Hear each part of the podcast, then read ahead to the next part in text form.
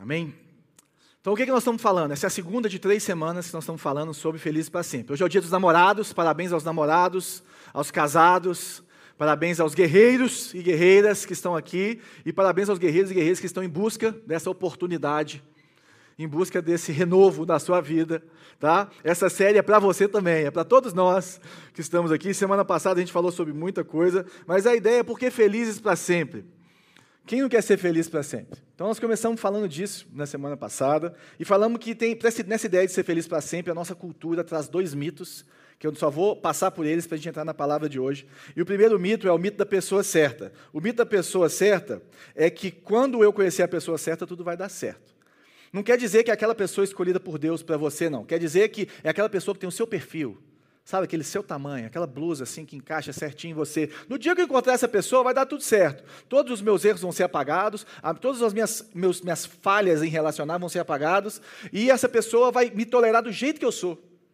Não vai brigar comigo, não vai achar ruim de nada comigo. Eu só encontrar a pessoa certa, hum, eu vou virar em um passo de mágica, tudo dá certo.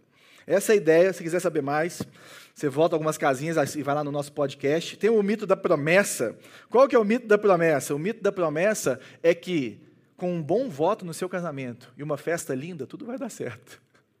Com uma boa promessa, com uma boa conversa, e não com boas ações, e não com transformação de ações, tudo vai dar certo. Ou seja, a promessa substitui a necessidade de preparo.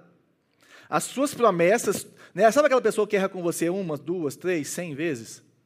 Então, exatamente isso. E você continua caindo no mesmo papo?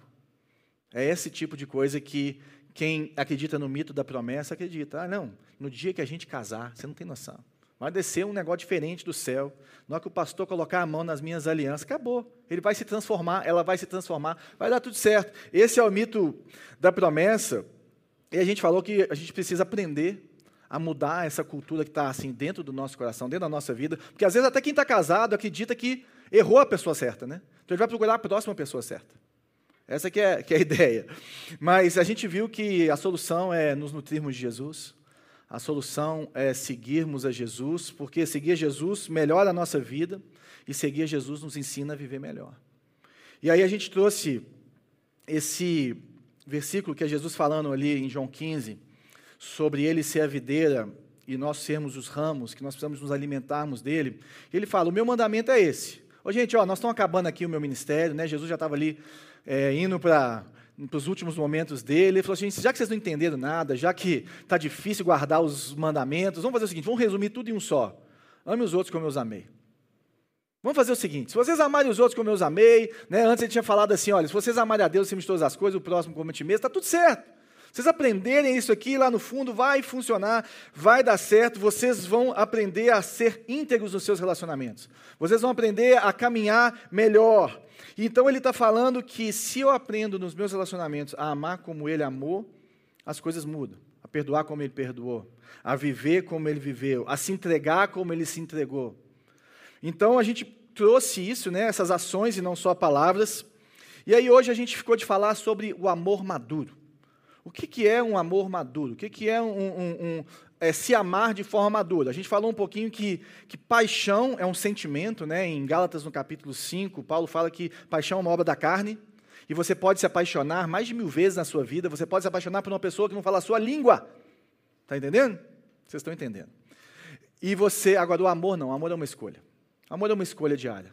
Amor não é um sentimento. Amor é, são ações que continuem nutrindo os sentimentos e continuam nos deixando é, focados ou apaixonados pela pessoa que nós escolhemos amar. E você não vai ser apaixonado todos os dias.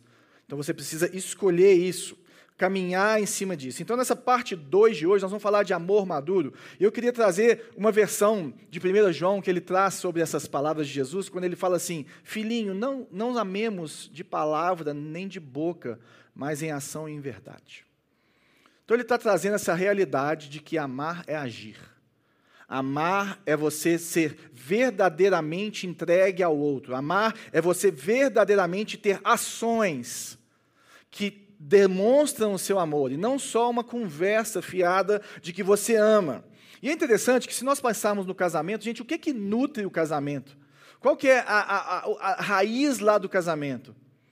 Não é o match que um tem pelo outro, não é, não é aquela, aquela química, porque a química com o mau relacionamento ela vai embora.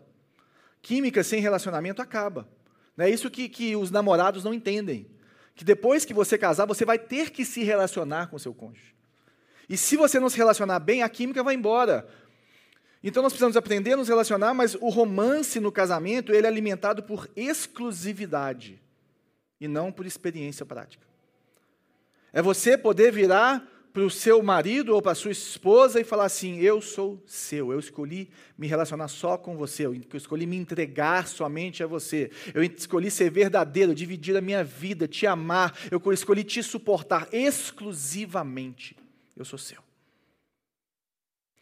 Essa exclusividade dos relacionamentos ela é tão boa que é aquela mulher, quando o marido vai viajar, ou o marido, quando a mulher vai viajar, que ele não se preocupa com o que esse, esse homem está fazendo na pescaria, ou está fazendo em Las Vegas no Congresso.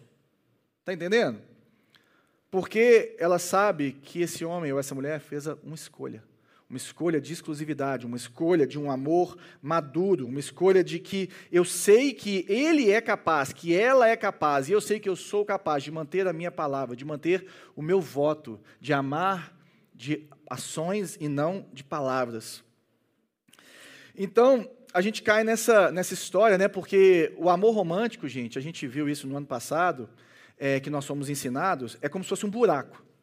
Você está andando por aí, de repente você cai de amor. De repente você despenca no abismo e encontra o amor da sua vida. Mas o amor na Bíblia é, é, é diferente. O amor na Bíblia é, é, definido por ação. E não por algo que você cai e deixa de cair. Mas o amor na Bíblia ele é definido por entrega e não por sentimento. E eu estava conversando com a Ana, que está ali de vermelho, essa jovem bonitona que está ali, que eu tenho a, a graça de cuidar dela e pastorear ela desde os 12 anos. E ela está vermelha mas eu pedi para ela para usar a frase dela, então ela pode ficar vermelha. A gente estava conversando essa semana, né, Ana? Tomando um café naquele local ali do Benedict, que é onde eu encontro com as pessoas aqui da igreja.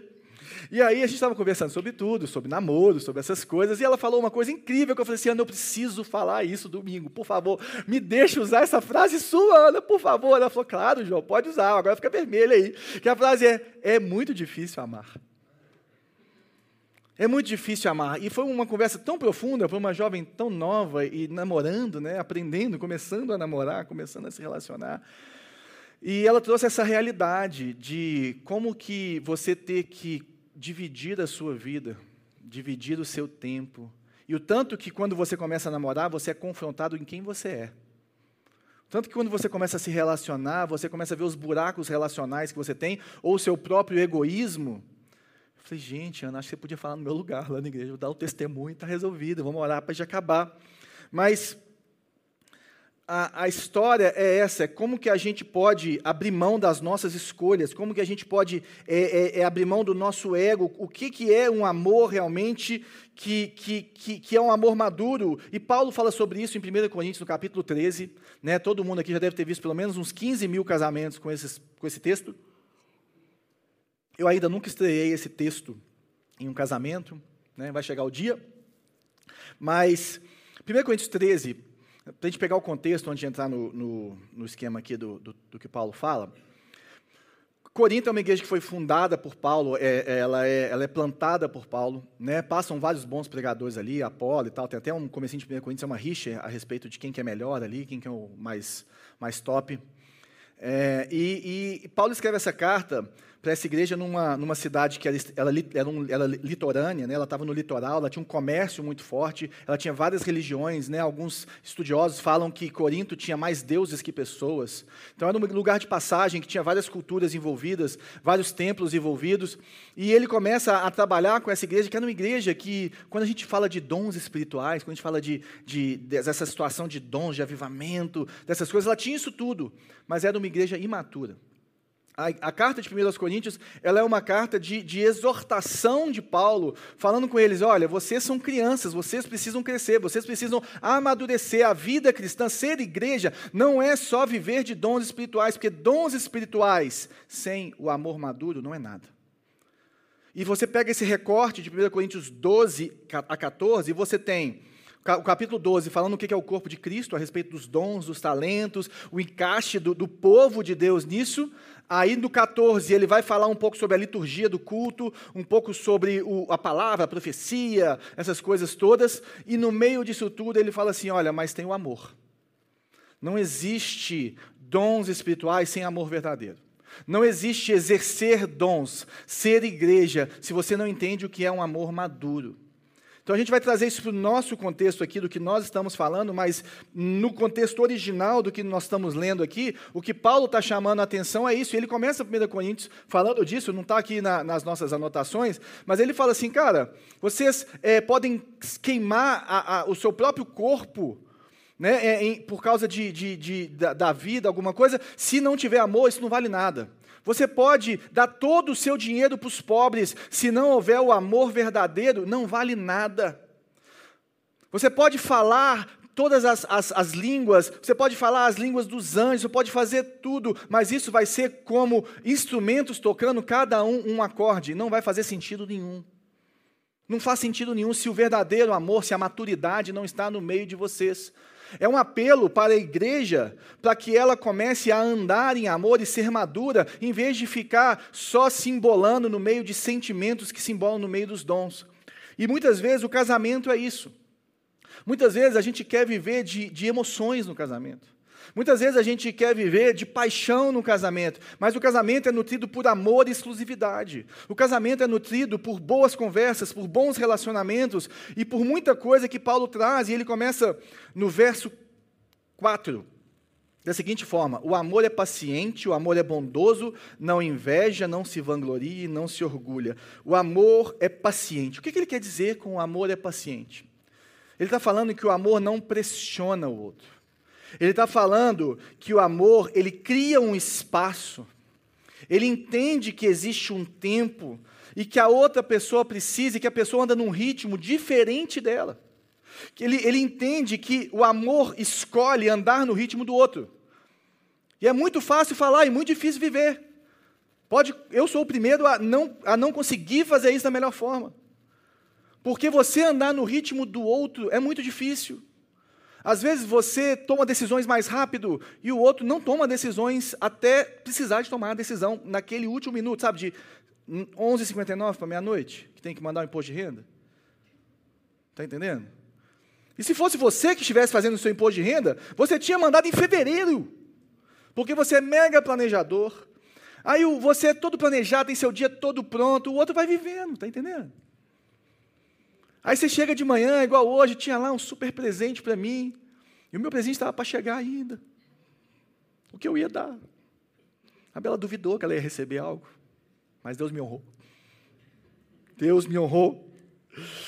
Então, sabe, agora, é o que nós estamos vendo, o que Paulo está nos mostrando, é que amor não é algo que sai naturalmente de você, não. Porque, infelizmente, o pecado atrapalhou a gente. O amor é algo que você decide trabalhar na sua vida, que você decide crescer, porque a barra é decidir esperar em vez de pressionar. É uma decisão. É uma decisão de andar no ritmo do outro. É uma decisão de ser paciente com os processos do outro. É uma decisão de olhar para o outro e falar assim: gente, será que quando Jesus voltar muda? Muda. Só que ele não vai ter mais casamento, mas isso é outra conversa. Né? Então, eu preciso descobrir eu, no meu lugar, não querer ficar puxando o outro ou empurrando o outro. É lógico que nós temos que conversar sobre isso. Olha, eu acho que está muito devagar, eu acho que a gente precisa resolver e tal. Isso tudo é normal. Agora, tem formas de fazer isso. A diferença é que eu preciso de descobrir o ritmo do outro, entender o ritmo do outro, para que eu possa me desacelerar a respeito de muitas coisas, ou eu possa também tentar chegar no passo dele. Fala, olha, ele está lá na frente, eu estou ficando para trás, eu preciso ó, de me mover, eu preciso de caminhar junto, nós precisamos de andar juntos. Nós precisamos caminhar juntos, e isso é olhar o ritmo. O amor espera, sabe por quê? Porque Deus te esperou. Porque o próprio Senhor trabalha dentro das suas capacidades, dentro do seu tempo, dentro da sua vida. Nós cantamos aqui que Ele nos chama pelo nome. E nos chamar pelo nome quer dizer que Ele te conhece na sua individualidade. Quer dizer que ele te trata de acordo com a sua essência, com quem você é, com o momento com que você está vivendo. Então, se o próprio Senhor Jesus, se o próprio Deus, ele não me pede nada que eu não consiga dar, se ele caminha dentro do que eu, dentro dos passos que eu consigo dar, por que, que eu vou cobrar isso do meu cônjuge? Por que, que eu vou ficar achando que o meu cônjuge tem que enganar no tempo que eu acho? Então nós temos que estar dispostos a nos movermos no ritmo, no ritmo das pessoas que nós amamos. Isso dá trabalho. Isso não vem naturalmente. Isso não vem naturalmente. E ele continua falando assim: o amor é bondoso. O amor é bondoso. E é interessante porque, se nós olharmos, bondade para muitas pessoas soa como, fraqueza. Muitas pessoas, ou muitas criações, ou muitas famílias olham para a bondade como uma fraqueza. Se você é bondoso demais, o povo vai passar por cima de você. Se você é bondoso demais, as pessoas vão se aproveitar de você. Mas na Bíblia, bondade é a expressão de fortaleza e não de fraqueza. Sabe por que, que bondade é fortaleza? Porque você agir com bondade tem que ser forte. Porque você ser grosseiro é fraqueza. Você agir com grosseria demonstra que existe uma fraqueza em você, que você não conseguiu se controlar. Te falta domínio próprio, me falta domínio próprio, te falta domínio na sua boca, das suas atitudes, de, de, de saber lidar com a sua expectativa a respeito do outro, que te leva a ser grosso, grosseiro com o outro. Ser bondoso é para os fortes e não para os fracos. Por exemplo, a bondade do Senhor sobre nós é porque Ele é muito forte, Ele encarnou e quando nós não tínhamos nada para dar para ele. Não existia nenhum, nenhuma beleza em nenhum, em nenhum de nós para que ele pudesse fazer isso. Bondade é emprestar a sua força para alguém. Isso é ser bondoso. Bondade é você passar para aquela pessoa aquilo que ela está precisando, em vez de lembrar ela das fraquezas dela. Bondade é você passar algo que existe em você que está faltando no outro e você fala assim: não, tudo bem, está aqui, ó. Vamos caminhar mais uma milha. Eu te perdoo. Eu caminho com você. Eu quero entender o que está acontecendo na sua vida. É fazer pelo outro o que ele não consegue fazer por si mesmo. Porque existem momentos que você não vai conseguir ser bondoso, que você não vai conseguir fazer por você mesmo algo que você deveria fazer e você precisa de ajuda. E no casamento é o lugar perfeito para isso acontecer. Porque a bondade é a resposta amorosa para a fraqueza e não o contrário. Ser bondoso é você ser forte. Ser bondoso é mesmo quando o outro não merece, você estender a mão. Isso é ser bondoso. Isso é, é, é o que Paulo está nos trazendo. E por que, que eu vou fazer isso? Porque Deus fez isso por mim. Em Romanos, capítulo 5, versículo 6, está escrito que porque Cristo, quando nós ainda éramos fracos, morreu a seu tempo pelos ímpios. Quando você era fraco, quando eu era fraco, Jesus se entregou por mim e por você. E Paulo continua no verso 8, mas Deus prova seu próprio amor para conosco. Olha como ele prova o próprio amor para conosco, pelo fato de Cristo ter morrido por nós quando ainda éramos pecadores. Está vendo o que é bondade? Bondade é estender a mão. Bondade é você andar mais milhas. Bondade é você pegar a sua fortaleza, a sua força, a sua maturidade e emprestar para o outro e suportar o outro. Isso é ser bondoso. Mas qual que é a minha reação e qual que é a sua reação imediata à fraqueza? Nos seus relacionamentos íntimos, que é pior, que eu tenho certeza. Qual é a sua reação? Porque nós temos que prestar atenção nas nossas reações para que nós possamos crescer e desenvolver o amor maduro. Qual que é a reação? Como que a gente reage?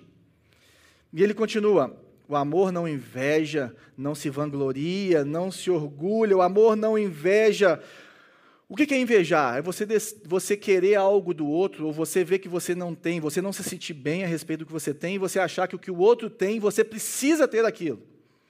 Então, o amor não inveja é, já que eu não me sinto bem sobre mim, eu não vou deixar você se sentir bem sobre você. Já que eu estou mal, já que eu estou no buraco, eu vou te colocar para baixo, eu vou te puxar para o buraco também. Eu vou te trazer para o buraco também. É aquele momento que a pessoa não está bem, que você não está bem, que eu não estou bem, e que eu começo a ter raiva do outro, ou alguma coisa que sai de dentro de mim, porque por que, que essa pessoa está tão bem? Por que, que ela acordou sorrindo hoje?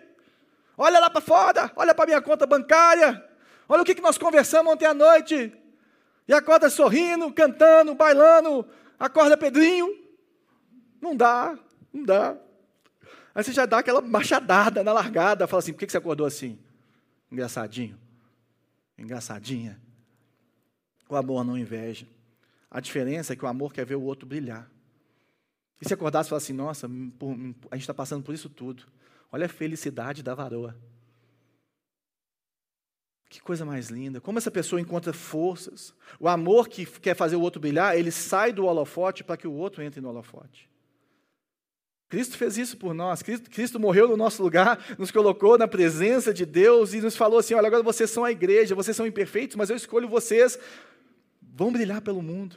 Vocês são a luz do mundo. Vão brilhar pelo mundo, vão viver. O amor não é ameaçado pelo sucesso do outro, gente. A gente não pode se sentir menor porque o outro está maior em alguma coisa. O amor não inveja. O amor não inveja o status, o amor não inveja o contra-cheque, o amor não inveja o outro está magrinho, você está gordinho. Está entendendo? O amor não inveja. O amor não se vangloria. O amor celebra o outro sem se colocar no meio como um agente top que fez tudo acontecer. Quem se vangloria é sempre o responsável por tudo que acontece. É sempre o melhor por tudo que acontece. E a pessoa que se vangloria, ela tem que se colocar na história de qualquer jeito. Ela tem que estar perto da história. E quando Paulo está falando assim, olha, o amor não se vangloria, ele está falando assim, olha, olha o que ela fez. Por mais que você tenha feito quase tudo, empurrado. Nossa, meu amor, você é incrível. Parabéns pela sua vitória. Vamos celebrar a sua vitória. Vamos celebrar o seu sucesso. Se você não se sente bem sobre si, será difícil deixar outras pessoas se sentirem bem sobre elas. Para começarmos a aprender a amar de forma madura, nós precisamos resolver o que nós nos sentimos sobre nós mesmos. Amar o próximo como a ti mesmo.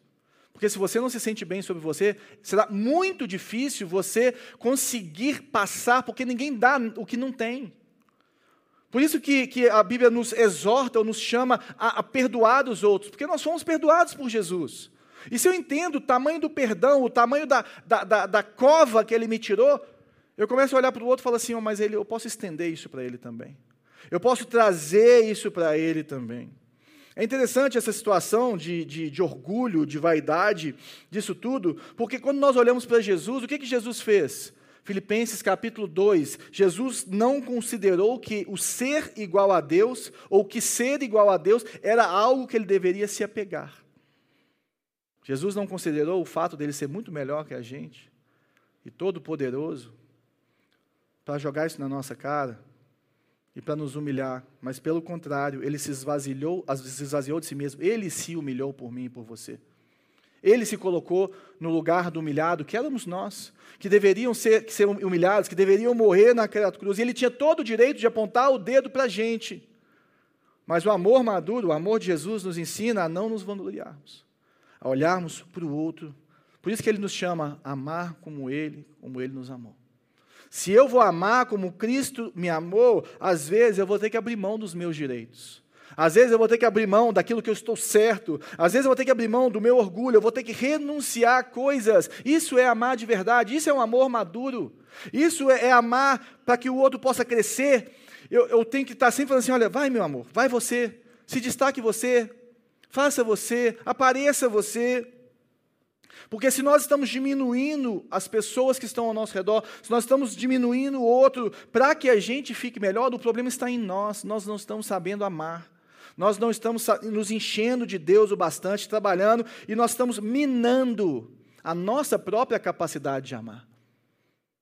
Quando você bota defeito em tudo que está ao seu redor, quando nada que está ao seu redor presta, quando você é a única pessoa que é boa o bastante, crente o bastante, santa o bastante, boa de serviço o bastante, bacana o bastante, bonito o bastante, magrinho o bastante, sei lá o que bastante, tem um problema em você e nós precisamos parar com isso, porque você está minando a sua própria capacidade de amar de verdade. Porque o amor também não maltrata. Hum. Sabe o que é maltratar? É desonrar. O amor não desonra o outro. O amor, ele não se comporta de forma vergonhosa. O amor, ele não se comporta de forma desonrosa e de forma indecente. E a forma clássica de fazer isso é você, por exemplo, os homens. Eles precisam decidir, nós homens precisamos decidir que nós não vamos mais desonrar as mulheres com o nosso olhar, com a nossa boca, com a nossa forma de ver, de agir, de tocar. Nós vamos tomar uma decisão de, a partir de hoje, olharmos para as mulheres de uma forma diferente e não desonrarmos elas e tratá-las com a dignidade, olharmos para ela como Cristo amou e darmos a elas a dignidade que Cristo deu. A partir de hoje, eu preciso, você precisa honrar as mulheres como Cristo amou. Isso é não desonrar. Isso é não tratar a mulher como commodity. Isso é não virar o arrependimento da próxima mulher. O amor que não desonra é o amor que não cria arrependimento nos outros por ter se envolvido com você, por ter se relacionado com você, e não ser o arrependimento de outra mulher. Não sei se eu falei aqui, mas eu já fui arrependimento de algumas mulheres. E aí eu me converti, comecei a namorar a Bela, nos casamos, passou um tempinho, e Deus começou a trazer no meu coração uma necessidade de pedir perdão pela desonra que eu gerei em duas meninas que foram minhas namoradas na adolescência e na faculdade. E conversei com ela, e ela falou assim, amor, não vai dar para você procurá-las não, né? Porque pode parecer estranho. Eu falei, você tem razão, meu amor. Mas nós vamos fazer o seguinte, então, eu vou orar, porque se Deus quiser eu vou trombar com elas, né? Deus faz. Um dia eu estava saindo do meu escritório na Savassi, quando eu tinha um escritório na Savassi, vira a esquina e encontro com a primeira. Oi, oi. Já foi passando, né, gente? Imagina o coração das meninas quando me via. Já queria correr de mim. Vem, vem, vem cá, vem cá. Eu queria te pedir perdão porque eu fui um péssimo namorado por você, eu te desonrei, você nunca mereceu o que eu te dei. Me perdoa. Ficou desconcertada, foi embora. E, e uma outra, a gente estava no Rio de Janeiro, passeando também, pum, trombamos com ela. E eu pedi perdão para ela também. E Deus transforma. Eu não quero ser um arrependimento para minha esposa atual. Eu não quero ser um arrependimento para ela. E acho que cada um aqui, estando solteiro, estando casado, estando divorciado, precisa começar a mudar a sua forma de agir com o outro, a sua forma de agir com a sua esposa, com a sua mulher. Vou desligar essa caixa. Obrigado, gente. Desculpa aí. Mas precisa de mudar essa forma, porque o amor que não se comporta de forma vergonhosa é aquele que não, se, não insiste por um próximo drink que não insiste por ficar até mais tarde, que não insiste por experimentar uma coisa nova, sabe, que não cria esses lugares, porque o que nós precisamos nisso tudo é de honra. Honra. Honra quer dizer que a honra está no centro de todo bom relacionamento. Todo bom relacionamento ele é centrado em honra. O Senhor Jesus nunca vai te desonrar. Pelo contrário, né? A honra dele foi colocada em nós. Se nós queremos nos relacionar de forma diferente ou de forma madura, nós precisamos entender o que é honra e colocar a honra no centro dos nossos relacionamentos. Honrar o outro, honrar a esposa, honrar o marido, honrar o namorado, honrar o amigo, honrar a mãe, honrar o pai. Mas o que é honrar? Filipenses 2,3 nos ensina: não façam nada por ambição egoísta ou por vaidade mas humildemente considerem os outros superiores a si, si mesmo. Mas o que, que, é isso, João? Por que, que as pessoas são superiores a você, as pessoas são superiores a mim? Não, não são, mas você vai as tratar como se elas fossem. É isso que Paulo está falando. Nós sabemos que todos são iguais perante o Senhor.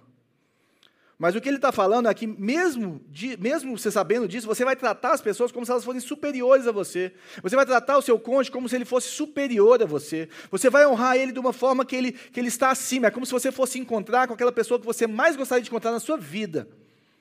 Pensa que você fosse jantar com aquela pessoa que você mais deseja conhecer na sua vida. Você não ia desonrar essa pessoa. Você ia tratar essa pessoa como se ela fosse superior a você. Você não ia falar qualquer coisa. Você ia deixar passar algumas bobagens que acontecessem ali.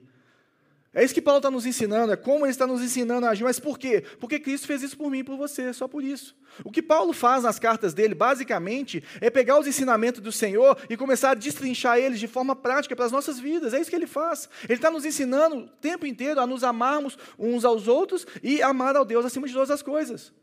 Basicamente, ele faz isso, ele vai destrinchando isso, ele vai mostrando. E o que ele está fazendo é isso. E se você está num relacionamento que te desonra, você precisa sair dele. E se você não consegue sair dele, você precisa de começar a trabalhar para que ele seja transformado. Porque se você é casado com essa pessoa, nós precisamos de começar a trabalhar isso. Nós estamos aqui para tentar te ajudar. Amém? Mas se você está num relacionamento de namoro, de amizade, que essa pessoa te desonra, sai hoje. Manda mensagem e muda de número. Eu sei que não é a melhor forma de você terminar um relacionamento, mas às vezes você não consegue fazer de outro jeito. Porque se você está se mantendo num relacionamento de desonra por muito tempo, existe uma fraqueza dentro de você que não consegue se posicionar. Mas é melhor você fugir do que você permanecer nele. Sai. Sai desse relacionamento. Agora, se você é casado com essa pessoa, vamos conversar, porque nós precisamos trabalhar juntos. Nós precisamos caminhar juntos. E além disso, no que diz respeito a você, não desonre as pessoas. Não desonre a pessoa, não desonre o seu cônjuge. E eu sei que é difícil, eu, sei que eu já desonrei muito a minha esposa, e eu quero a cada dia mudar isso na minha vida. Essa é a situação. Não procura os seus interesses. Versão atualizadíssima, não é egoísta.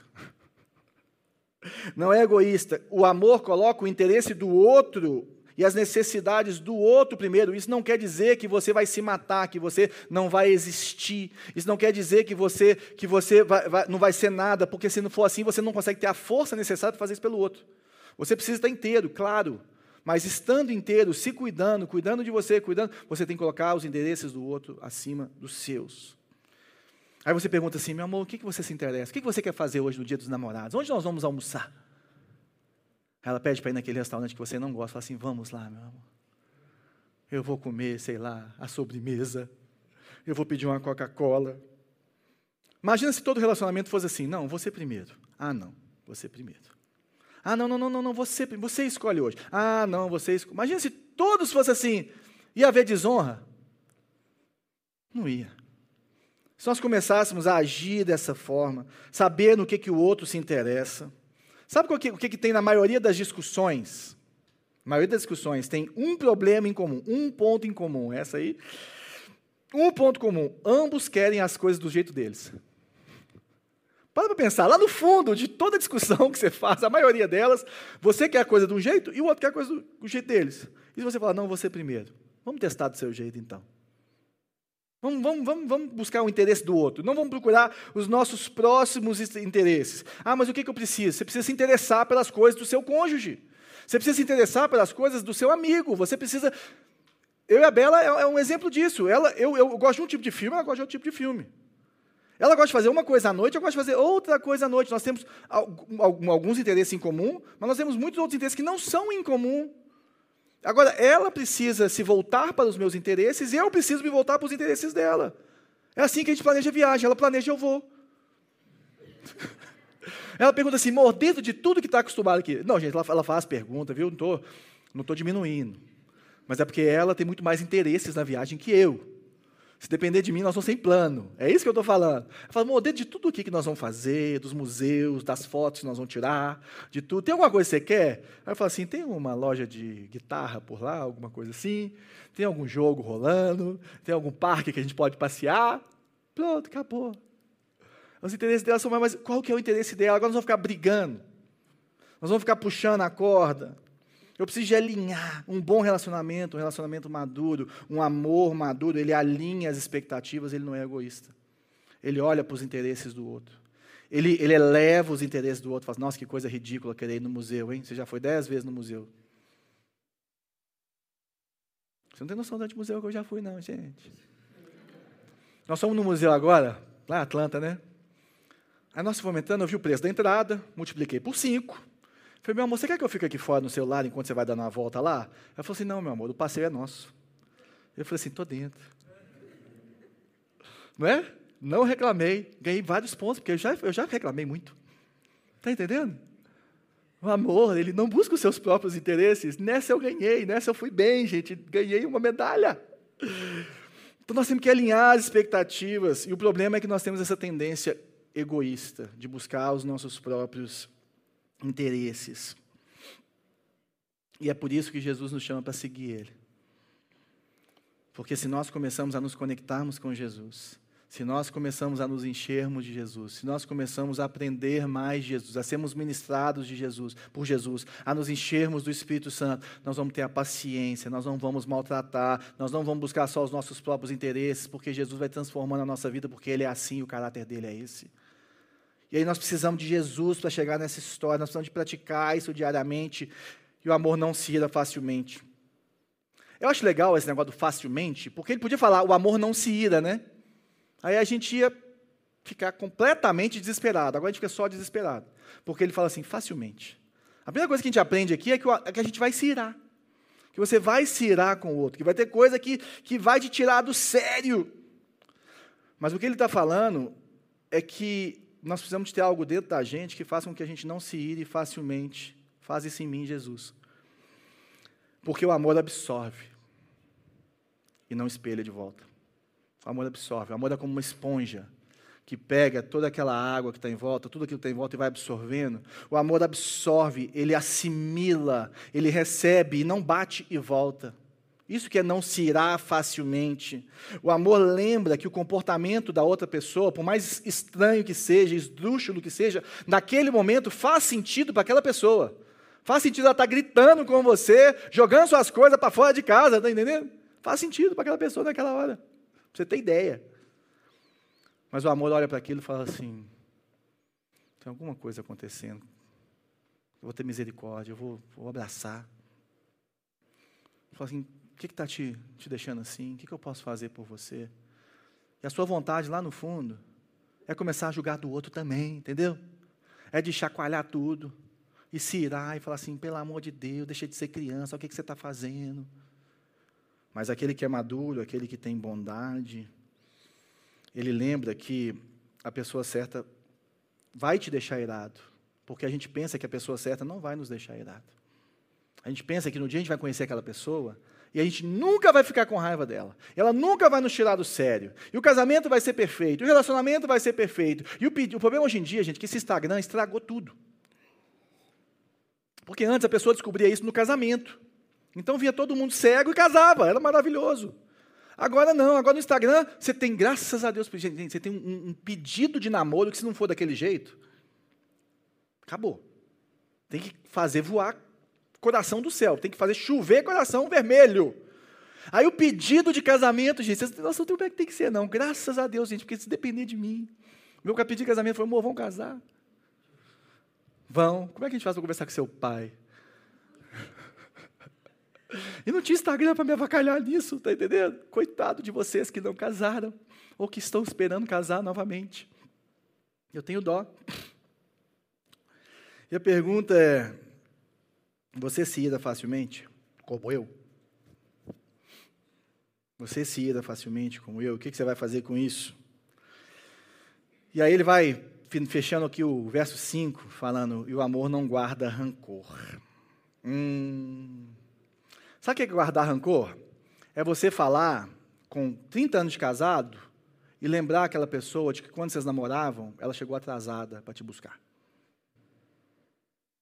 Vocês estão com 20 anos de casado, os filhos crescidos. Fala assim, lembra aquele dia que você esqueceu o Joãozinho no futebol? E que nós chegamos lá, ele estava chorando. Você lembra aquele dia que você foi para o shopping e não me ligou? Você lembra aquele dia que você estragou a minha mesa inteira? com cola, brincando com as crianças. Aquela mesma cara que eu arrumei lá para casa.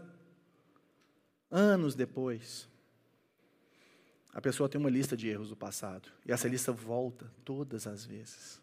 O amor não guarda rancor. O amor maduro, ele passa. Sabe uma coisa? Jesus sabe tudo o que você fez. Ele sabe todos os erros que você vai fazer. E ele não fica trazendo essa tona para você toda hora, não. Ele fala que ele esqueceu, que ele perdoou os passados, os presentes e os futuros. O amor maduro, ele não fica assim, mas você lembra, em 1950, quando a gente se conheceu, o que, que você falou para mim? Você lembra o que sua mãe falou para mim antes da gente casar? E é interessante porque as pessoas que guardam rancor dos outros, normalmente não fazem o mesmo, o mesmo com os próprios erros. Essas pessoas muito rancorosas, elas normalmente têm algum problema dentro delas que, na hora de olhar para elas mesmas, para os erros delas, para os problemas delas, elas não usam a mesma régua. Está entendendo? Normalmente, esse tipo de pessoa que guarda a listinha, se você tiver uma listinha dela, ela sai do sério. Ela tem todas as desculpas possíveis para não pegar a listinha dela.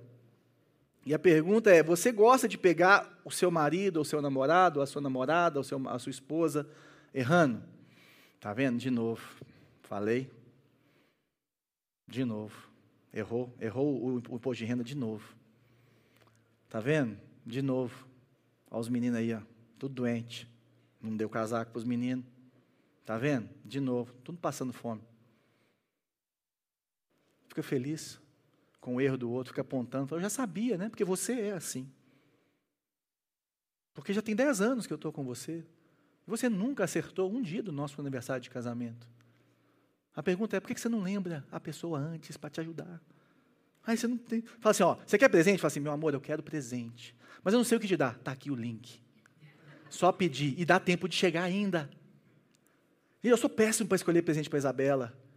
Então eu falo assim: amor, o que, que você quer? Pronto. O problema é que eu deixo para perguntar isso no dia. Aí eu tomo. Mas ela é misericordiosa comigo, ela não tem cobrado isso mais, esses meus erros.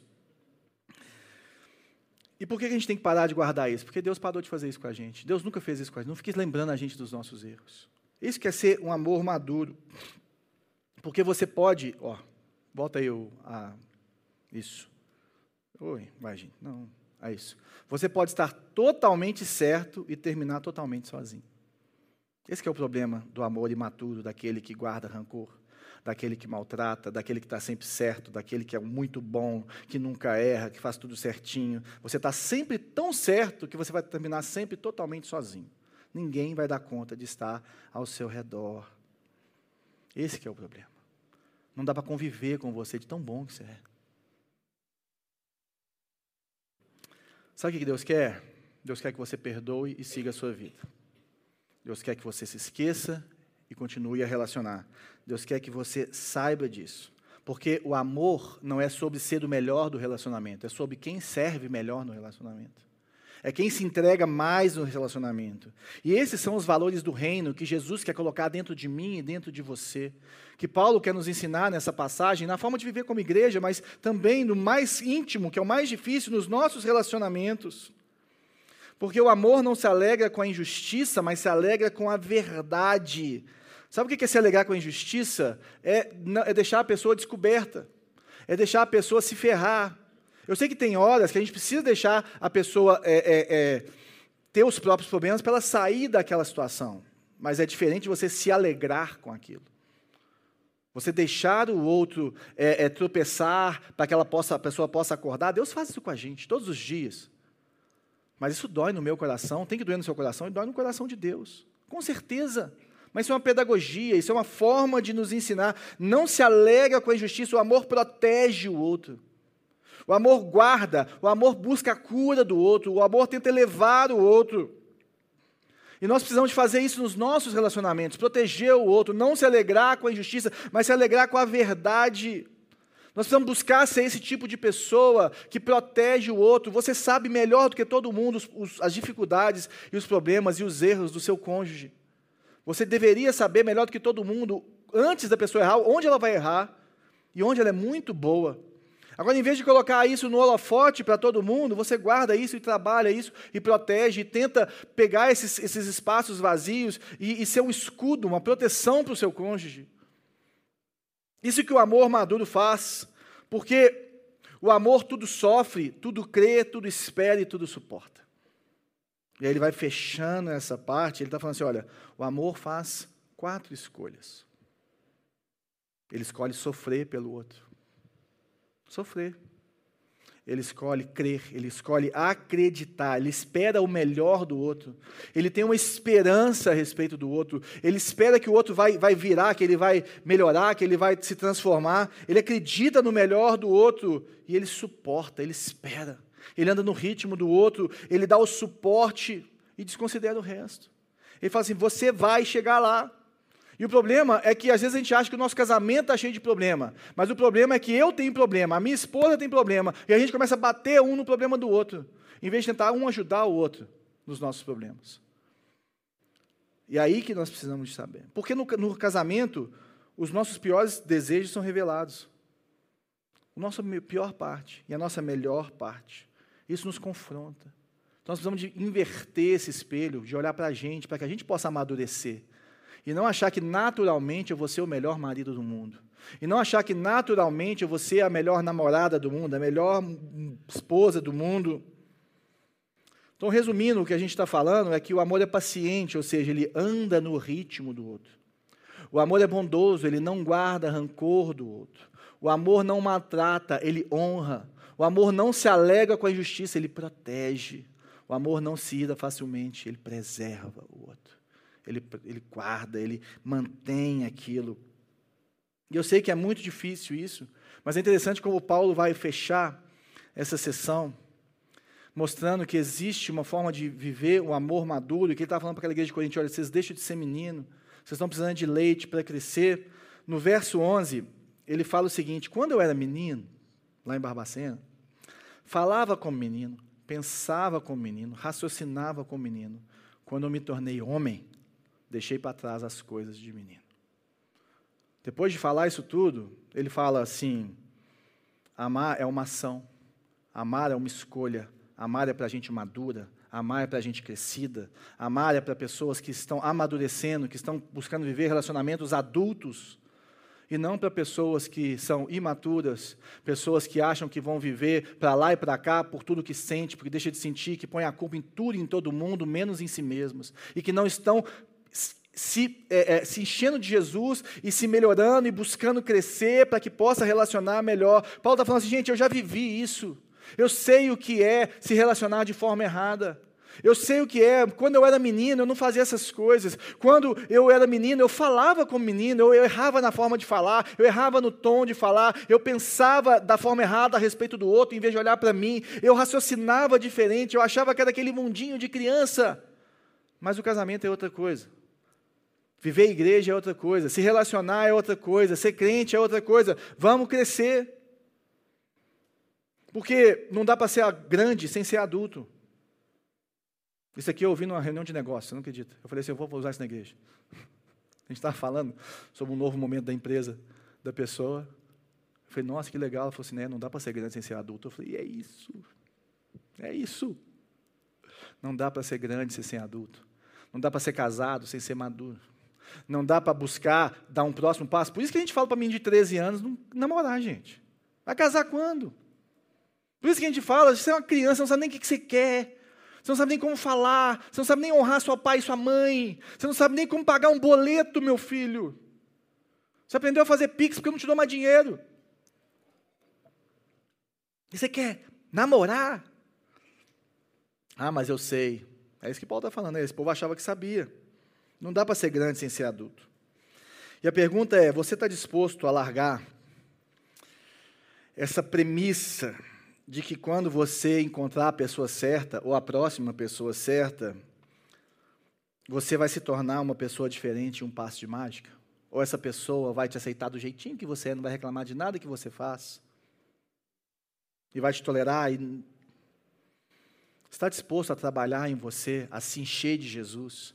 A relacionar com Jesus, a aprender a, a, ser paciente com Jesus, a aprender a amar, a aprender a não maltratar, a, a, a, se colocar de joelhos e falar: Jesus, eu não consigo, Jesus, eu errei de novo com, com a pessoa com quem eu estou me relacionando, Jesus, eu passei do ponto de novo, Jesus, eu maltratei, Jesus, eu, eu, eu não protegi, Jesus, eu desonrei, Jesus, eu preciso de Ti, eu preciso da Sua força, eu preciso do Senhor.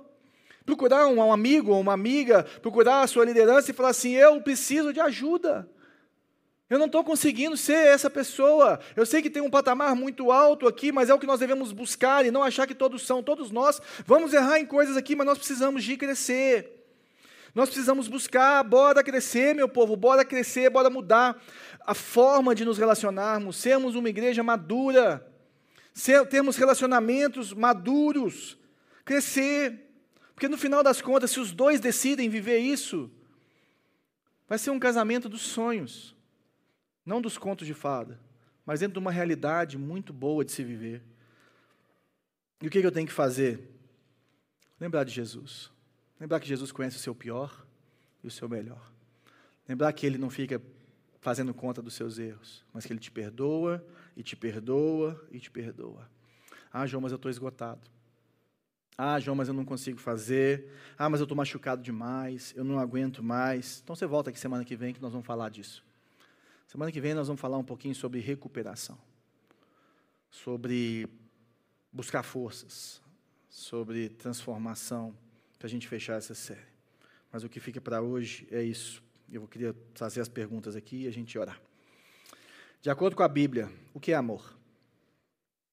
Por que é difícil amar? Baiana Vaz. Leia 1 Coríntios 13, 4 e 5 e compartilhe o que mais se destaca para você. Como os relacionamentos seriam diferentes se mais pessoas amassem dessa maneira? A honra está no centro de todo bom relacionamento. O que te faz se sentir honrado? O que te faz se sentir honrado pelo outro? E o que faz com que as pessoas mais próximas a você se sintam honradas? Que noções ou suposições infantis sobre o amor você levou para a vida adulta? E em relação ao seu relacionamento atual ou futuro, se você pudesse trabalhar a transição de uma coisa, de criança para adulto, qual seria? Fique com esse mistério e conversa em casa, de porta fechada. Ou se não, no seu pequeno grupo, se você estiver nesse nível de intimidade. Amém? Vamos orar. Senhor Jesus, muito obrigado por essa manhã. Muito obrigado por seu amor. São palavras duras para mim, para todos nós é um patamar alto porque é o patamar do Senhor, porque é o amor do Senhor, porque o Senhor está nos ensinando a amar, porque o Senhor está nos chamando, o Senhor está conosco, e o Senhor está falando conosco. Eu sou a videira, vocês são os ramos. Se alimentem de mim, se conectem a mim e amem ao próximo como eu amei vocês. Nos ensine a amar, nos ensine a ser pacientes nos ensine a ser bondosos, nos ensine a não buscarmos os nossos próprios interesses, a não maltratarmos. Nos ensine, Jesus. Nos ensine a honrarmos, nos ensine a perseverarmos. Nos ensine isso. Transforma as nossas vidas, transforma os nossos relacionamentos, transforme cada um de nós para a honra e glória do teu nome. Eu oro pela minha vida, pelo meu casamento. Eu oro por aqueles que estão quebrados aqui nessa manhã, que estão com que são divorciados, que estão cansados de tentar mais um namoro, mais um namoro, mais um namoro. Eu oro, Pai, para que eles possam começar a trabalhar essa parte do amor na vida deles, que o Senhor possa trazer a esperança do Senhor e a vida do Senhor no coração deles. Por aqueles que estão namorando, traga santidade, traga realmente discernimento para escolherem bem os caminhos que vão tomar até o altar. Para aqueles que estão casados, eu oro, Pai, por uma restauração do Senhor, eu oro por perdão do Senhor, Deus. Eu oro, Pai, para que nós possamos viver esse amor de forma verdadeira, a começar de mim, da minha casa, a começar do meu casamento, da minha família, Senhor. Em nome de Jesus, Pai. Em nome de Jesus. Amém.